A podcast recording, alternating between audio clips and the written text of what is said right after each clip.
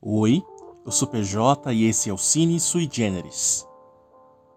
Nesse episódio 33, vamos falar sobre um filme pouco celebrado, mas muito representativo, de 2015, A Festa de Aniversário de Henry Gambler.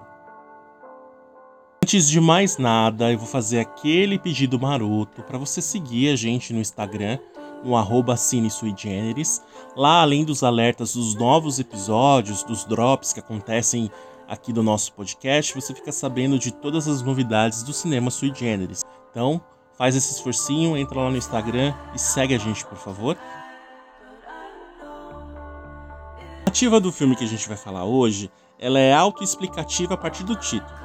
O filme se passa durante o dia de aniversário de 15 anos de um garoto chamado Henry.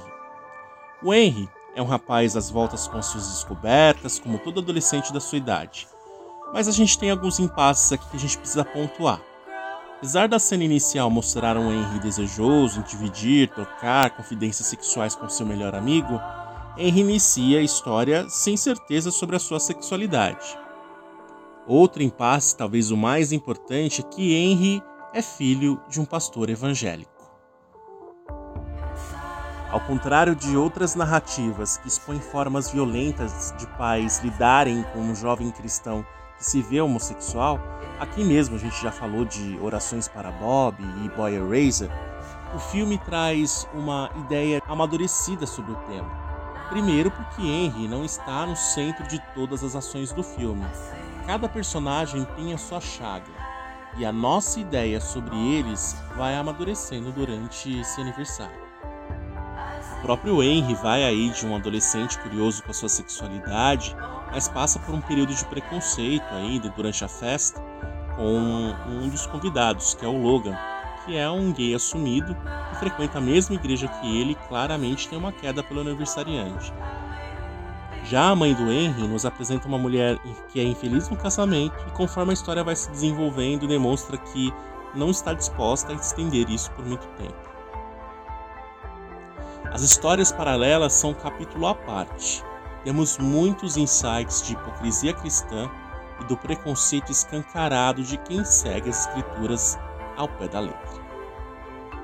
Uma das histórias paralelas é de um convidado que foi monitor em um acampamento cristão que foi apontado por ter tido uma ereção no chuveiro.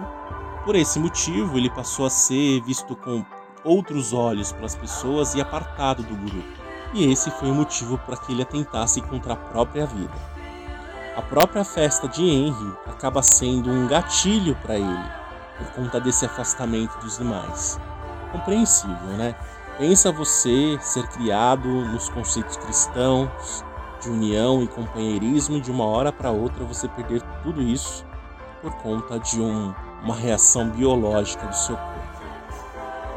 A festa de aniversário de Henry Gambler não expõe o lado controverso da religião, mas mostra que todo religioso tem muita aresta para parar.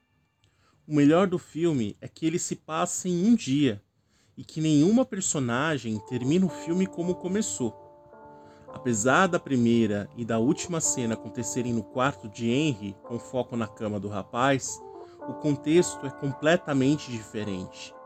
Nenhuma personagem é aquilo que a gente percebeu na primeira cena. Derruba aí aquela máxima, a primeira impressão é a que fica. A representação cristã aqui não é caricata e nem estereotipada. E isso nos ajuda como comunidade LGBT a lançar outros olhos sobre a religiosidade olhos em paz e não de conflito. Inside,